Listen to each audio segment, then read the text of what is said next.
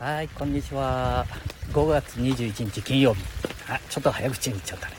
11時5分ちょっと前かな。うん。えー、元気に、えー、配信してるでしょ。うん。今さ、ワクチン、え？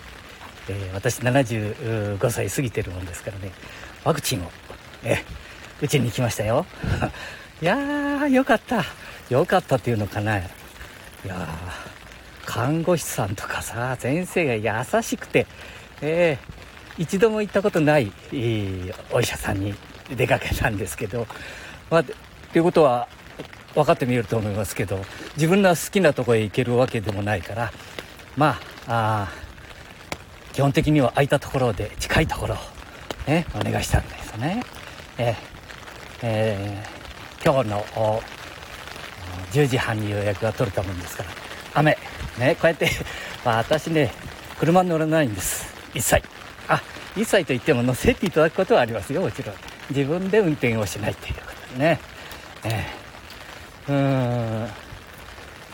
だから嬉しくて、嬉しくてはないだろうけどね。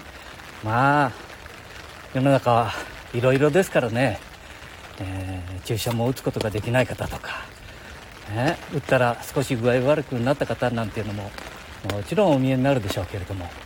まあ私はそれから私の周りで、えー、接種された方。ね。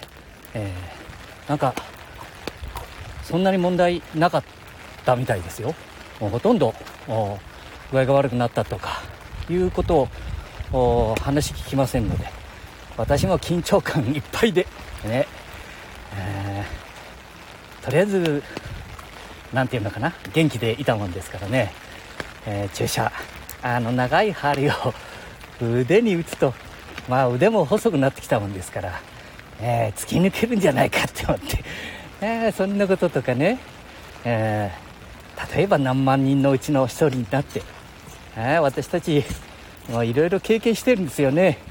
周りで、えー、日本国が、ね、良かれと思って接種したのが後で悪かったとか、ね、そういうことも、ね、古い話かもしれないですけどもね。まあ未来のことですから、うん、まあ大丈夫だと思いながらもね、えー、あえて自分から積極的には接種をしないつもりだったんですけども。まあいろいろお話を聞いてるとそれこそ何？ノーベル賞もらわれた山中伸也先生ですかね。それから若手の堀江門たちもその中身はよくこのじじい分かりませんけれども、えー、ぜひ打って大丈夫ですよと。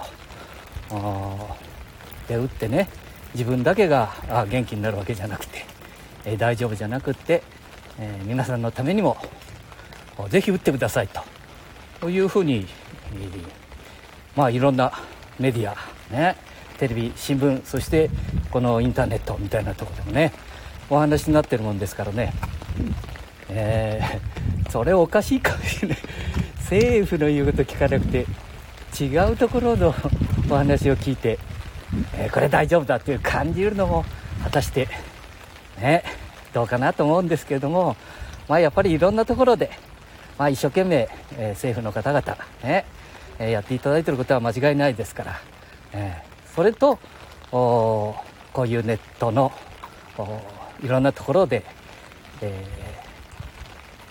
ー、ないろんな意見を聞いてですね。で自分で判断する、まあ、やめられる方も数パーセント見えるみたいですよ、まあ、これはね自分で考えることなんだけれども、まあ、基本的には、ね、自分だけじゃなくて皆さんにうんためになるということならば現時点でですよ、うん、何十年先、うん、まあそれで うがった見た見方かもしれないですけどね、えー、75以上。それから65以上。ね、まあ、別に実験してるわけじゃないですけども。いいじゃないですか。若い人たちのために。うん。なんか若い人たちから見ると高齢者ばっかり先に打って、えー、若者は置いてこい置いてきぼりみたいなことを言って見える方がたまにいますけど違いますよね、えーえー皆さんのことも考えながらあお国もやっていただいてるもんだと思いますよ。はい。いやそんなことでねあ目振りなのに元気よくなっててさっきまでねえ実はフェイスブックに うんそのお医者さんに行くまでの道のりをね寂しく写真写したりしてね載せたりしたんですよ。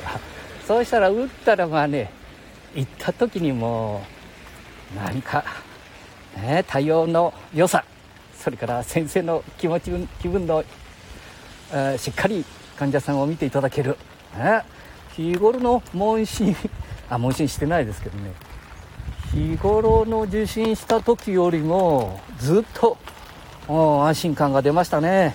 はい。そんなことでえ今日は報告まで。ありがとうございました。ケンちゃん。あよかったねじいちゃん。ありがとう。ケンちゃんありがとう。じゃあね。またな。失礼します